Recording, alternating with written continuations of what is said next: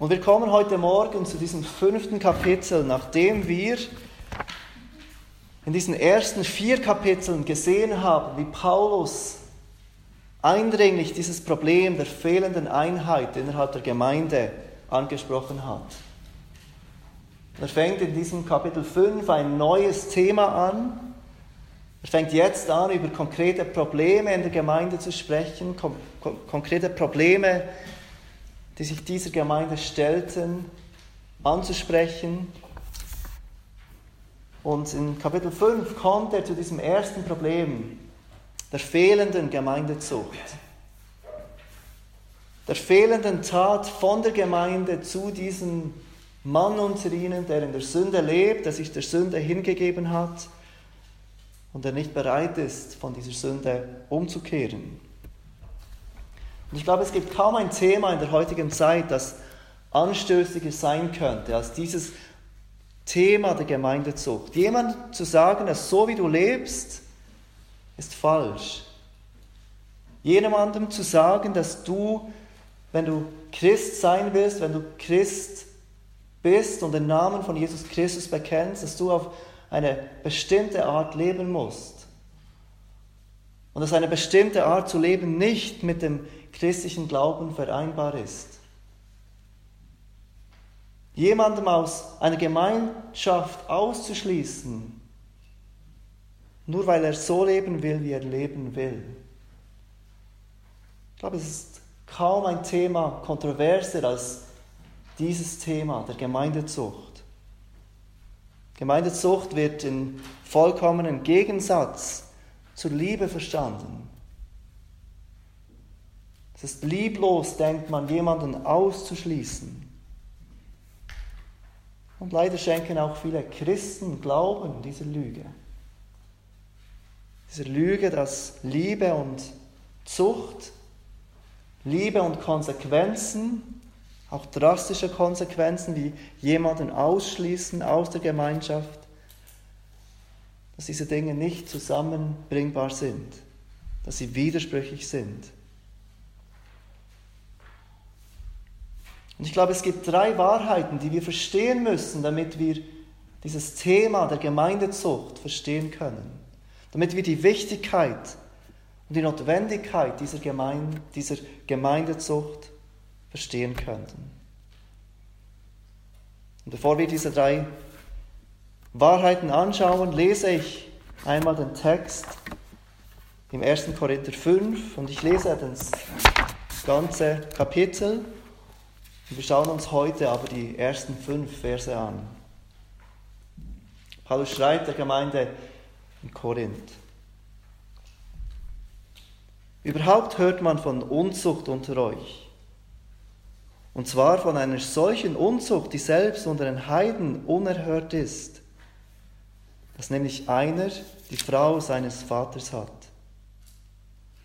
Und ihr seid aufgebläht und hättet doch eher Leid tragen sollen damit der, welcher diese Tat begangen hat, aus eurer Mitte hinweggetan wird.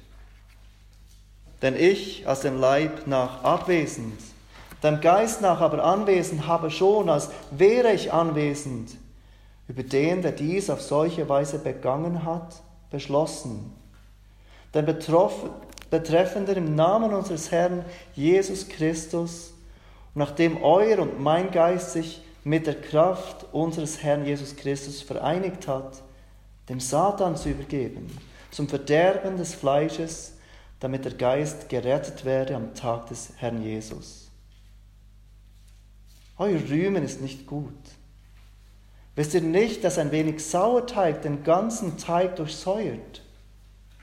Darum fegt den alten Sauerteig aus, damit ihr ein neuer Teig seid da ihr ungesäuert seid.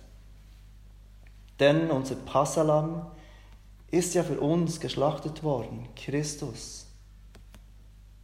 So wollen wir denn nicht mit altem Sauerteig fest feiern, auch nicht mit Sauerteig der Bosheit und Schlechtigkeit, sondern mit ungesäuerten Broten der Lauterkeit und Wahrheit.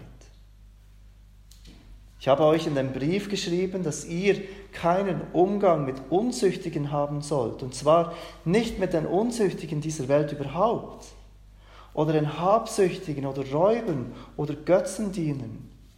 Sonst müsstet ihr ja aus der Welt hinausgehen. Jetzt aber habe ich euch geschrieben, dass ihr keinen Umgang haben sollt mit jemand, der sich Bruder nennen lässt und dabei ein Unzüchtiger oder Habsüchtiger oder Götzendiener oder Lästerer oder Trunkenbold oder Räuber ist. Mit einem solchen sollt ihr nicht einmal essen. Denn was gehen mich auch die an, die außerhalb der Gemeinde sind, dass ich sie nicht richten sollte, dass ich sie richten sollte? Habt ihr nicht die zu richten, welche drinnen sind? Die aber außerhalb sind, richtet Gott. So tut den Bösen aus eurer Mitte hinweg. Wenn wir zum Thema der Gemeindezucht kommen, dann ist es wichtig, dass wir dieses Thema angehen mit drei Wahrheiten in unserem Hinterkopf. Drei Wahrheiten, die absolut wichtig sind, damit wir überhaupt verstehen, weshalb ist Gemeindezucht wichtig und notwendig und liebevoll. Das sind drei Wahrheiten, die heute so oft in den Hintergrund geraten, wenn nicht sogar vergessen werden. Die erste Wahrheit ist die Heiligkeit Gottes. Wir haben das gelesen am Anfang des Gottesdienstes in Jesaja 6. Gott wird beschrieben als dieser heilig, heilig, heiliger Gott. Keiner ist wie Gott, keiner ist ihm gleich in seiner Heiligkeit. Gott ist absolut heilig, ohne Sünde, ohne Falsch. Im Neuen Testament, im Hebräer 12, Vers 14, warnt uns der Schreiber dieses Briefes, dass ohne persönliche Heiligung, ohne unsere Heiligung, ohne unser Wachsen in der Heiligung, niemand den Herrn sehen wird. Gott ist absolut heilig und er erwartet von seinem Volk, dass auch sie heilig sind, dass auch sie wachsen in dieser Heiligung. Die zweite Wahrheit ist die Ernsthaftigkeit der Sünde. Wir vergessen nur allzu oft, dass Sünde nicht nur etwas ist, das uns beschämt, das negative Konsequenzen für uns hat. Sünde ist Auflehnung und Feindschaft gegen Gott. Und dies ist noch viel mehr wahr, wenn diese Sünde von den Menschen Gottes, von den begnadigten Kindern Gottes begangen wird. Sünde ist immer gegen Gott gerichtet. Sünde geht niemals nur um das Zwischenmenschliche, auch wenn es das Zwischenmenschliche betrifft. Sünde ist immer zerstörerisch. Römer 6, Vers 23 sagt, der Lohn der Sünde ist der Tod. Und auch wenn unsere Sünden in Christus, wenn wir auf Christus vertrauen, vergeben sind, bringt Sünde immer noch Elend hervor. Sünde ist niemals leichtfertig zu nehmen. Sünde ist niemals gut. Sünde bringt immer noch Elend und Schmerzen und ist entwürdigend. In Johannes 8, Vers 34 sagt Jesus, wer in der Sünde lebt, ist ein Sklave der Sünde. Und ein Kind Gottes zu sein und gleichzeitig Sklaven der Sünden zu sein, geht nicht zusammen. Die dritte Wahrheit, nach der Heiligkeit Gottes, der Ernsthaftigkeit der Sünde, dritte Wahrheit, die so oft vergessen wird, ist die Kraft des Evangeliums. Die Kraft des Evangeliums, die gute Nachricht ist, dass Jesus Christus stellvertretend für uns Sünder sein Leben gibt, dass er die Strafe auf sich nimmt, dass Gott jedem vergibt, der von seinen Sünden umkehrt und auf Jesus Christus vertraut.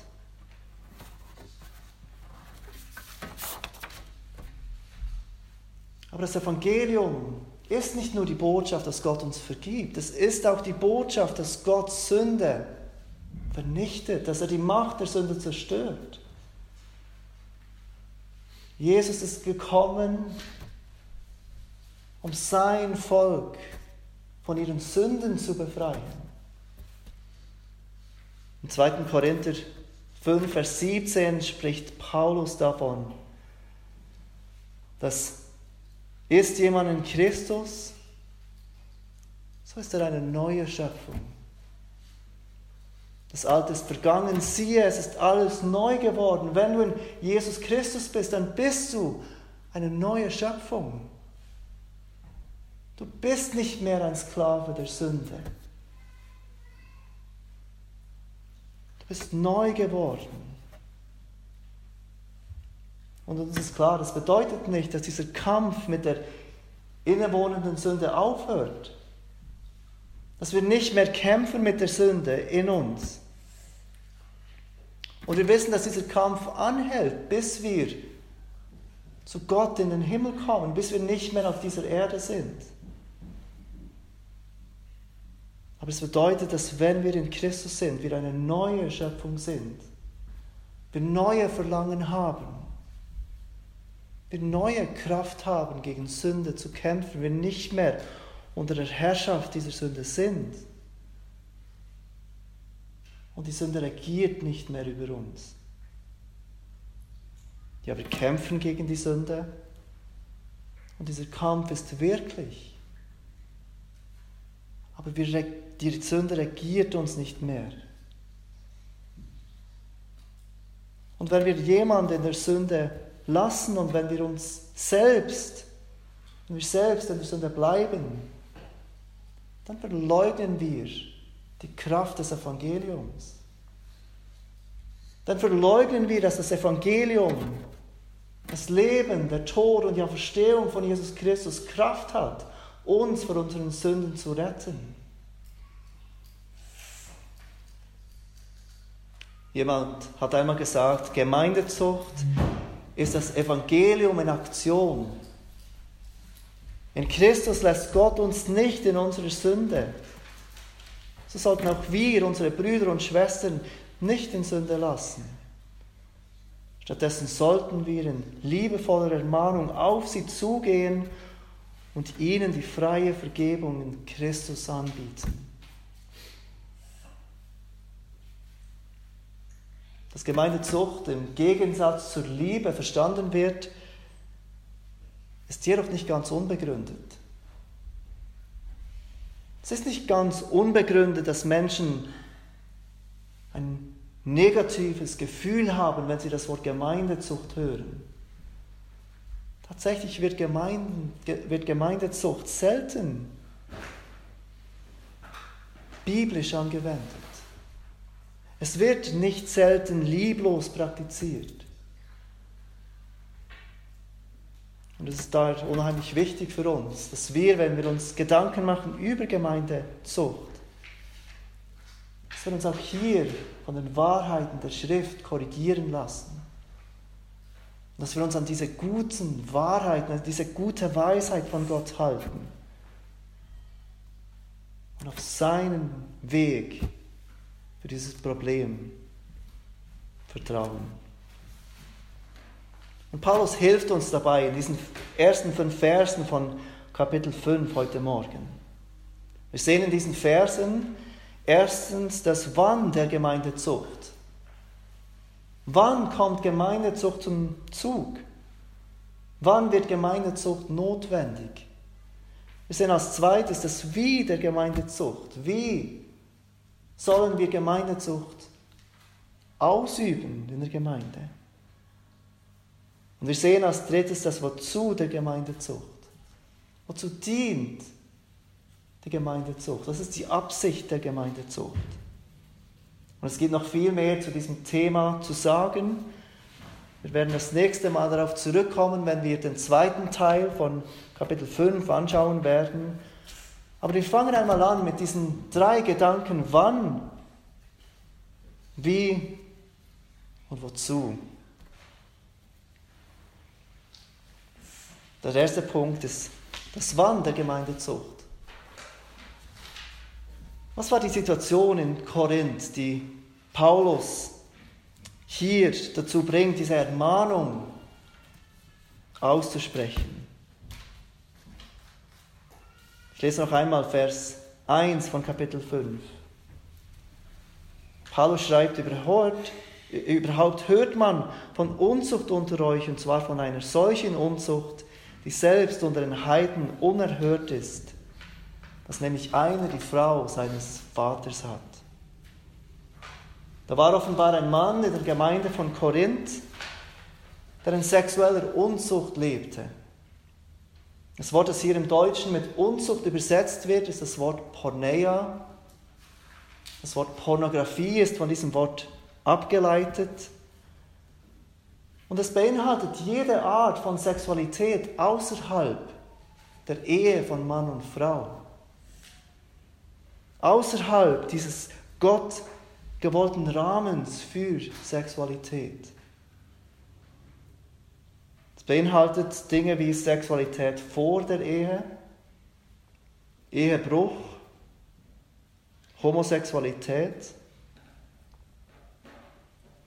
Und jetzt die Art von Unzucht, in welchem dieser Mann involviert war, war besonders schockierend. Er hatte die Frau seines Vaters, sagt uns Paulus. Er lebte nicht nur in Unzucht, er lebte in einer solchen Unzucht, die nicht einmal unter den Heiden akzeptiert war. Ich kann ziemlich sicher sein, dass damit nicht seine Mutter gemeint ist, weil Paulus hätte wahrscheinlich geschrieben, wenn das der Fall gewesen wäre. Und Paulus sagt, dass es die Frau seines Vaters ist, also die zweite oder dritte oder was auch immer Frau, die dieser Mann hatte. Wir würden heute sagen, die Stiefmutter. Und dies war auch im Alten Testament ausdrücklich verboten. Im 3. Mose 18, die Verse 7 und 8, wir lesen dort, du sollst die Scham deines Vaters und die Scham deiner Mutter nicht entblößen. Es ist deine Mutter.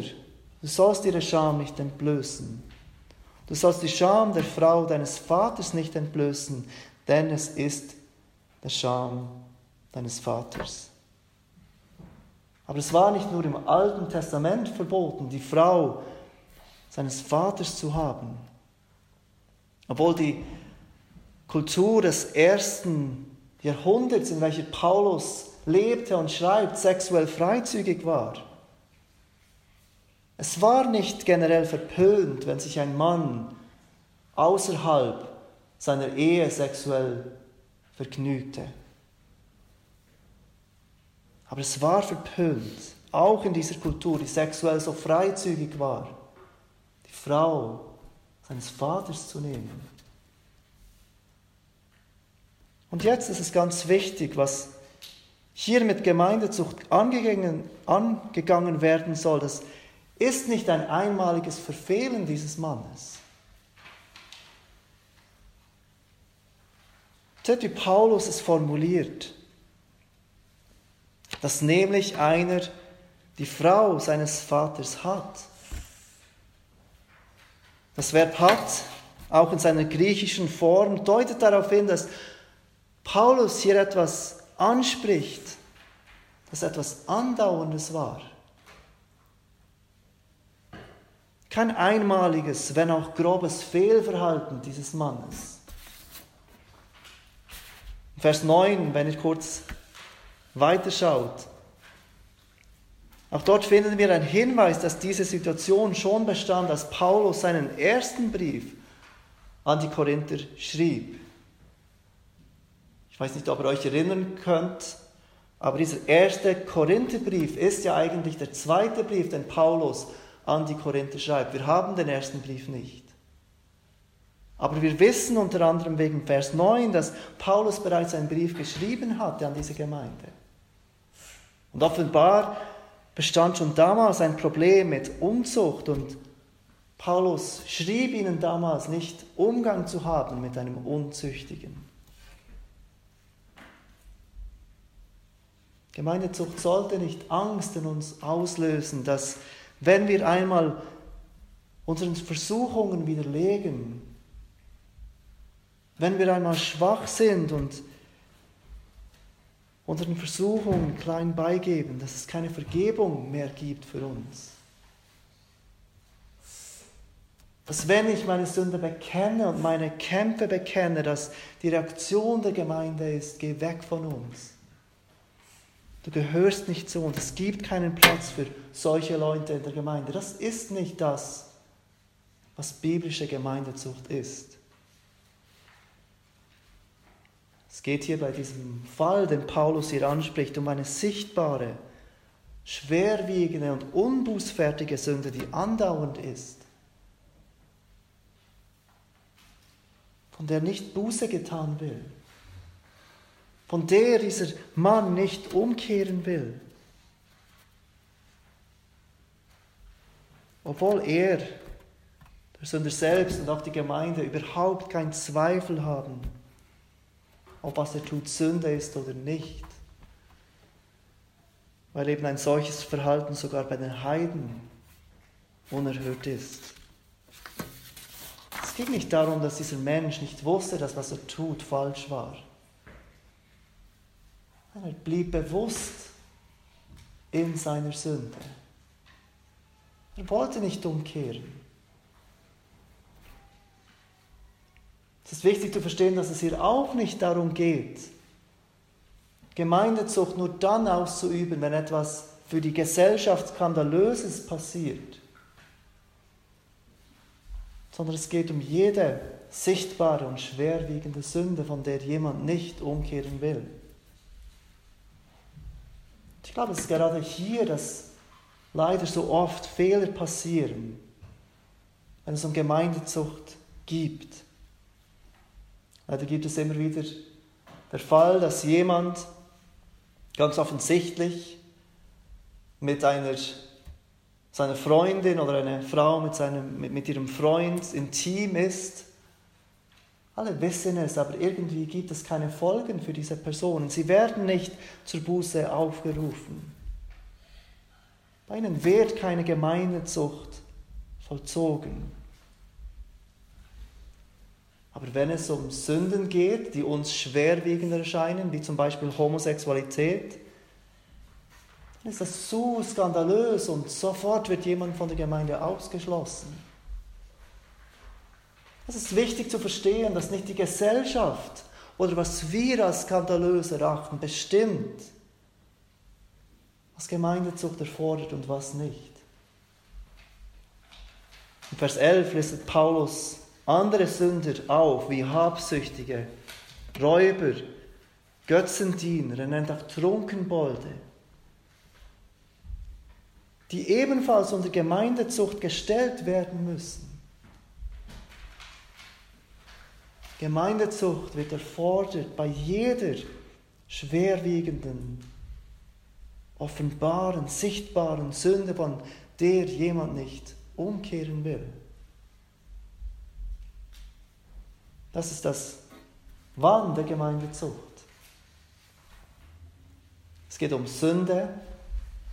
Es geht nicht um Ansichtssachen und Gewissensfragen. Es geht um Dinge, die klar als Sünde beschrieben werden in der Bibel. Und es geht um Sünde, von der jemand nicht Buße tun will. Von der jemand nicht umkehren will. Und das bringt uns zum zweiten Punkt, das Wie der Gemeindezucht. Wenn wir diesen Text lesen, dieses Kapitel 5, dann ist auffallend, auffallend, dass Paulus hier nicht so sehr über die Sünde dieses Mannes spricht.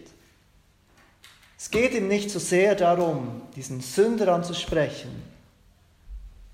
Er ist nicht so sehr schockiert über die Sünde von diesem Mann, auch wenn sie schockierend ist. Sein Fokus, seht ihr das, sein Fokus ist auf der Reaktion der Gemeinde diesem Sünder gegenüber. Er ist schockiert, wie die Gemeinde auf diese offenbar große Sünde dieses Mannes reagiert. Es ist auch auffallend, dass Paulus hier nicht an die Leiter der Gemeinde appelliert. Nein, die gesamte Gemeinde ist verantwortlich für das, was passiert. Für diese Toleranz dieser Sünde gegenüber oder diesem Sünder gegenüber. In unserem, in unserem Studium durch, das, durch diese ersten vier Kapitel des ersten Korintherbriefes haben wir gesehen, wie diese Korinther offenbar die Weisheit der Welt suchten und hochachteten. Und gleichzeitig die Weisheit des Kreuzes, die Weisheit Gottes, also unwichtig erachteten. Und hier sehen wir eine klare Auswirkung davon. Fehlende Bereitschaft, biblische Gemeindezucht anzuwenden, ist ein klares Zeichen dafür, dass eine Gemeinde die Weisheit Gottes verlässt oder verlassen hat und von weltlicher Weisheit regiert wird. Dass nicht mehr Jesus und sein Wort diese Gemeinde regiert, dass es menschliche Ansichten und menschliche Weisheit ist, die diese Gemeinde regiert. Nur wieder nennt Paulus diese Korinther aufgebläht. Hat es schon mehrmals gebraucht, dieses Wort. Wir sehen es in Vers 2, und ihr seid aufgebläht, sagt er ihnen. Sie sind arrogant. Sie denken zu hoch von sich. Sie anerkennen nicht Gottes Weisheit, sondern sie lassen sich von ihrem eigenen Verständnis führen, was sie für richtig halten. Und es ist gut möglich, dass Paulus sie aufgebläht nennt, weil sie weil sich hinter dieser Akzeptanz dieses Mannes ein falsches Verständnis der Gnade befindet. Die Freiheit in Christus, die betont wird, die falsch betont wird. Wir sind ja alle Sünder. Jesus vergibt uns. Gott liebt uns. Wir wollen nicht richten übereinander. Sie sind aufgebläht, sie sind arrogant, weil sie ein falsches Verständnis haben von dieser Gnade Gottes, die vergibt, aber auch verändert. Die uns niemals in unserer Sünde lässt sondern uns rettet von unserer Sünde. Die zweite Möglichkeit ist, dass Paulus sich hier arrogant nennt, weil sie, obwohl sie die Sünde sehen dieses Mannes, nicht bereit sind, ihn zu konfrontieren. Vielleicht weil er einflussreich war, vielleicht weil er viel Geld hatte, In Vers 2 geht Paulus weiter, ihr hättet doch eher Leid tragen sollen, damit der, welcher diese Tat begangen hat, aus eurer Mitte hinweggetan wird. Gemeindezucht auszuüben ist niemals einfach. Es ist immer mit großem Leid verbunden, jemanden zu sehen, der einmal bezeugt hat, Jesus ist Herr, ich will mein Leben unter der Herrschaft von Jesus führen. Und jetzt sein Zeugnis mit seinen Taten, mit seinem Leben verleugnet. Der die Heiligkeit Gottes und die Heiligkeit der Gemeinde verleumdet und in Verruf bringt. Gemeindezucht ist immer mit Leid verbunden. Aber dieses Leid ist manchmal notwendig. Im Hebräerbrief 12, Vers 6 lesen wir denn, wen der Herr lieb hat, den züchtigt er und erschlägt jeden Sohn, den er annimmt. Die Gemeindezucht ist eines der Mittel, das Gott braucht, Brüder und Schwestern im Glauben, Menschen, die Jesus bekennen und kennen, zurückzuführen zu ihm, zu züchtigen, damit sie nicht unter sein Gericht kommen. Wenn es um das Wie der Gemeindezucht geht, was ist der Prozess der Gemeindezucht? Dann gibt es Paulus nicht viele Einzelheiten. Er weist die Gemeinde an, diesen Mann aus ihrer Mitte hinwegzutun. Aber wenn wir noch einmal an Vers 9 denken, wo Paulus erwähnt, dass er schon einmal geschrieben hat, dass sie nicht Umgang haben sollen mit jemandem, der unzüchtig ist. Und wenn wir daran denken, dass Paulus eineinhalb Jahre in dieser Gemeinde war und diese Gemeinde lehrte und unterrichtete in Gottes Wort, dann besteht kein Zweifel, dass diese Gemeinde schon viel mehr weiß über Gemeindezucht. Dinge, die Paulus nicht noch einmal wiederholt. Ganz sicher wussten sie, was Jesus zu diesem Thema sagte. Was Jesus lehrte zum Thema Gemeindezucht. Und wir finden diesen Matthäus 18. Und ich bitte euch, die Bibeln aufzuschlagen zu Matthäus 18. Matthäus 18, die Verse 15 bis 20. Hier gibt uns Jesus eine Schritt für Schritt Anleitung wie wir im Fall der Sünde in der Gemeinde miteinander umgehen sollen, was zu tun ist. Ich lese Vers 15. Wenn aber ein Bruder an dir gesündigt hat, so geh hin und weise ihn zurecht unter vier Augen. Hört er auf dich, so hast du deinen Bruder gewonnen. Hört er aber nicht, so nimm noch einen oder zwei mit dir, damit jede Sache auf der Aussage von zwei oder drei Zeugen beruht.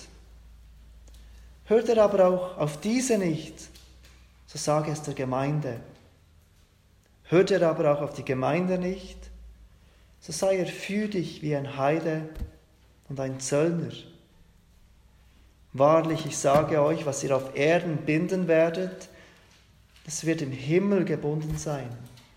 Und was ihr auf Erden lösen werdet, das wird im Himmel gelöst sein.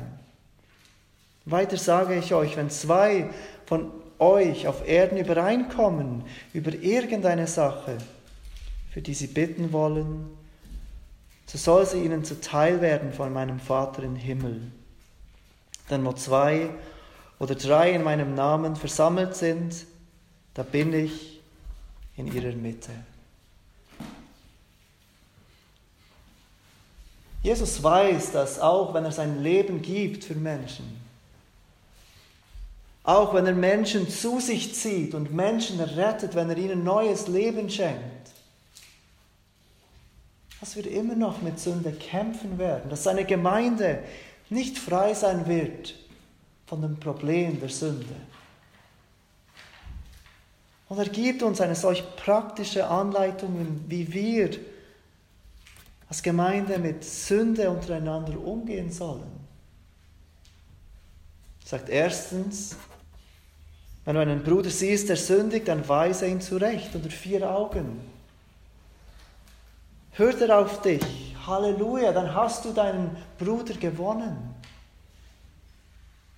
Hört er nicht auf dich, dann kommt Schritt zwei. Ist es nicht unsere Reaktion, dass wenn wir jemanden sehen in Sünde, dass wir nicht sofort zu dieser Person gehen, dass es uns viel einfacher fällt, zu jemand anderem zu gehen und über diese Sünde zu sprechen? Weißt du, dass diese Person dies und jenes tut? Hast du auch schon gesehen, wie diese Person dies und jenes tut? Aber die Worte von Jesus sind so klar und so liebevoll. Gehe zu der Person, die es betrifft. Sprich die Situation direkt an, unter vier Augen. Hört er auf dich? Und das bedeutet, er sieht seine Sünde ein, er bekennt sie, er bittet um Vergebung. Dann hast du einen Bruder gewonnen. Hört er aber nicht auf dich, dann gib nicht auf. Denke nicht, du hast es ja gesagt. Jesus gibt einen zweiten Schritt. Du nimmst einen oder zwei mit dir und weist deinen Bruder wieder auf diese Sünde hin. Diese offenbare Sünde, die du siehst im Leben deines Bruders oder deiner Schwester. Du rufst ihn zusammen mit diesen Zeugen zu zweit oder zu dritt auf zur Buße. Zu zwei, zu jemandem oder zwei anderen zu gehen, hilft dir auch, dich zu prüfen, ist das wirklich eine Sünde? Oder ist es etwas, das du denkst, das ist falsch, aber es ist nicht etwas, das die Bibel klar verbietet? Wenn du ihn konfrontierst und er hört auf dich zusammen mit diesen Zeugen, dann Halleluja, du hast deinen Bruder gewonnen. Und falls er wieder nicht hört, dann gibt Jesus einen weiteren Schritt, dann gebt nicht auf. Denkt nicht, ich habe das ja gesagt, ich habe ja diesen Bruder aufgerufen zur Buße. Lass uns erinnern, dass, dass Sünde immer zerstörerisch ist. Und dass es niemals liebend ist, jemanden in seiner Sünde zu lassen. Der dritte Schritt von Jesus ist, du bringst es vor die Gemeinde. Die Gemeinde als Ganzes ruft diesen Bruder oder diese Schwester auf, umzukehren, erneut auf Jesus zu vertrauen, sein Leben nicht der Sünde hinzugeben nicht aufzugeben, gegen Versuchung und Sünde zu kämpfen. Und die Gemeinde stellt sich vereint für diesen Sünder und hinter diesen Sünder und sagt, kehr um und wir helfen dir. Es geht nicht darum, dass du nicht zu uns gehörst, wenn du mit dem oder dem kämpfst. Aber du musst davon umkehren. Du musst Buße tun. Und wenn er hört, auch in diesem dritten Schritt, dann ist es keine Schande. Auch wenn es die Gemeinde als Ganzes braucht, die jemand zur Buße aufruft, dann ist es keine Schande, wenn dieser Mensch umkehrt. Nein, es ist wunderbar. Jesus sagt, wenn er hört, dann hast du deinen Bruder gewonnen. Aber wenn er nicht hört, wenn er auch auf die Gemeinde nicht hört, dann sei er für dich wie ein Heide und ein Zöllner. Auch hier hört die Gemeindezucht nicht auf. Die Gemeinde ruft nicht nur jemand auf, umzukehren und gibt dann auf, nein. Sie geht einen schmerzhaften Schritt weiter und behandelt diese Person wie ein Zöllner und wie ein Heide. Wie jemand, der, der Gottes Gnade nicht kennt. Werden nicht Christen. Er wird nicht zum Feind der Gemeinde. Er wird zu jemandem, der missioniert werden muss, denn das Evangelium gebracht werden muss. Der zur Buße aufgerufen werden muss, wie jeder, der Jesus Christus nicht bekennt. Aber auch hier geschehen oft große Fehler, die unter anderem darauf zurückzuführen sind, dass oft nicht mehr klar definiert ist in einer Gemeinde, wer gehört dazu und wer nicht. Was ist überhaupt die Gemeinde? Wer ist Teil der Gemeinde? damit Gemeindezucht biblisch praktiziert werden kann, damit wir einen Fall vor die Gemeinde bringen können, muss klar sein, wer gehört zur Gemeinde. Damit jemand von der Gemeinde ausgeschlossen werden kann, muss klar definiert sein, wer gehört zur Gemeinde. Und was leider oft passiert, wenn diese Klarheit nicht besteht, wenn es keine formelle Mitgliedschaft gibt, wenn sich jeder einfach zur Gemeinde zählen kann, der die Gemeinde besucht, dann passiert oft, dass der Betroffene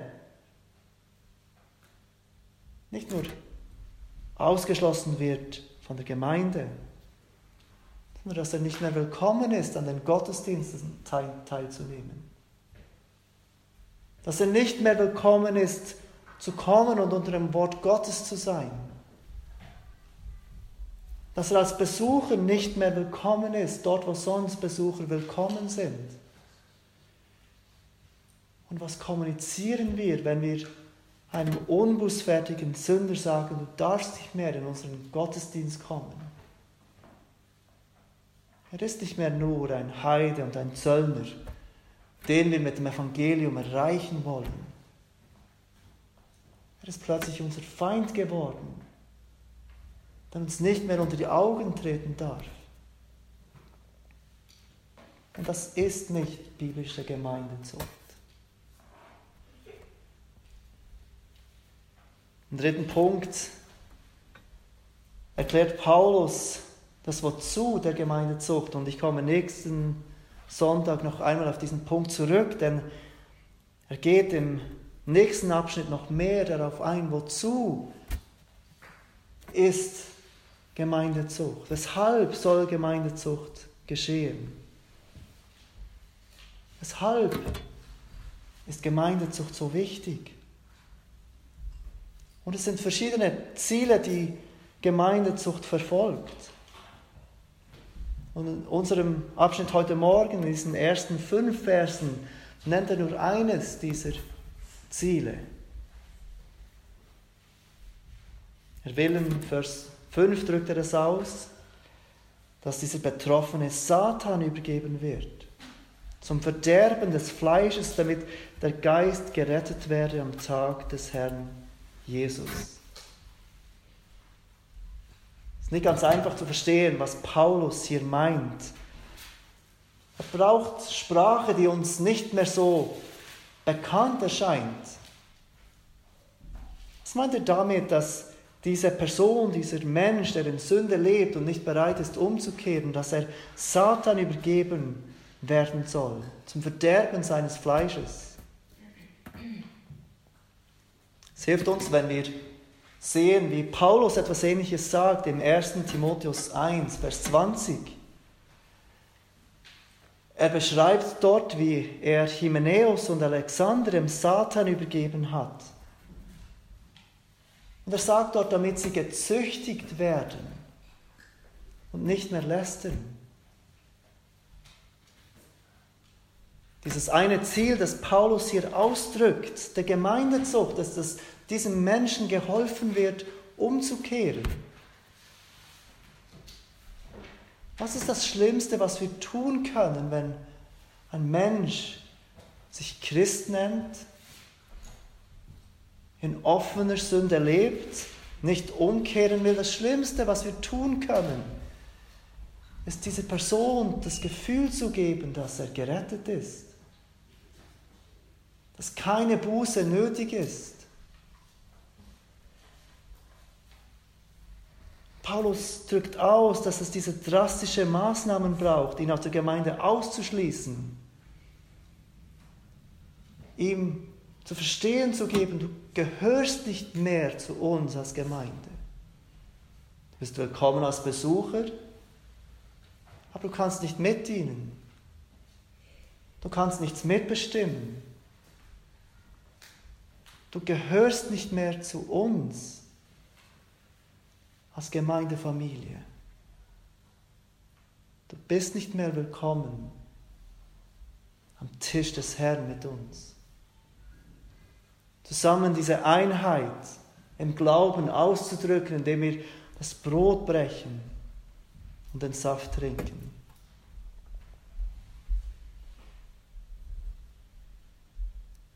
Aber es geht in all dem nicht darum, diesen Bruder oder diese Schwester,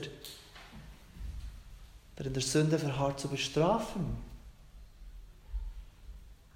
Ihn zu bestrafen für das, was er der Gemeinde antut, für die Unbequemlichkeit oder das Leid, das er verursacht in der Gemeinde. Es geht nicht darum. Es geht nicht darum, dass wir strafen oder Rache üben. Es geht darum, diese Person klar zu machen, so wie du lebst, bezeugst du nicht, dass du an das Evangelium glaubst. So wie du lebst, bezeugst du nicht, dass der Heilige Geist am Wirken ist in dir. So wie du lebst, bezeugst du nicht, dass du ein Verlangen nach Heiligung hast. Dass du von Sünde überführt bist. Von ein Leben der Buße lebst. Gott von jedem von uns will, damit wir in der Heiligung wachsen können. Es braucht diese drastische Maßnahme mit dem Ziel, diesen Betroffenen aufzurufen, umzukehren. Aber in all dem sehen wir auch Gottes Gnade. Sogar für diesen Mann, der etwas tat, das sogar in dieser heidnischen Kultur verpönt war. Es gab Gnade für diesen Mann. Es gab Hoffnung für diesen Mann. Er tat nicht etwas, wo er nicht mehr zurück konnte. Das Evangelium, das Versprechen, Vergebung der Sünden zu haben, Befreiung von der Macht der Sünde zu haben, galt auch für ihn. Immer noch. Es gab Hoffnung, dass wenn er umkehren würde, dass er am Tag des Gerichts, am Tag von Jesus Christus, gerettet werden würde. Und so drückt es Paulus aus, er soll dem Satan übergeben werden zum Verderben des Fleisches, damit der Geist gerettet werde am Tag des Herrn Jesus. Und das erinnert uns, dass es Gnade gibt, selbst für jemand, der verharrt in der Sünde.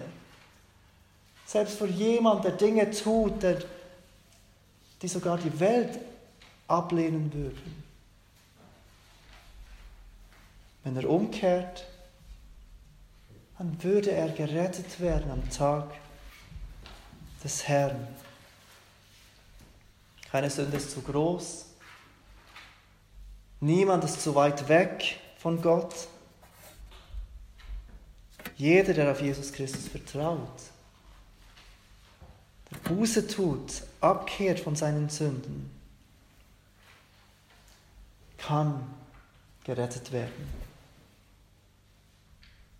Und wir werden nächstes Mal uns weiter beschäftigen mit diesem Thema der Gemeindezucht und dabei sehen, dass, dass es weitere Ziele gibt, weitere wozu die Gemeindezucht. Nebst dieser einen, dieses einen wichtigen Zieles, diesem unbußfertigen Sünder, zur Umkehr aufzurufen, damit er Gottes Gnade erfahren darf. Lass uns beten.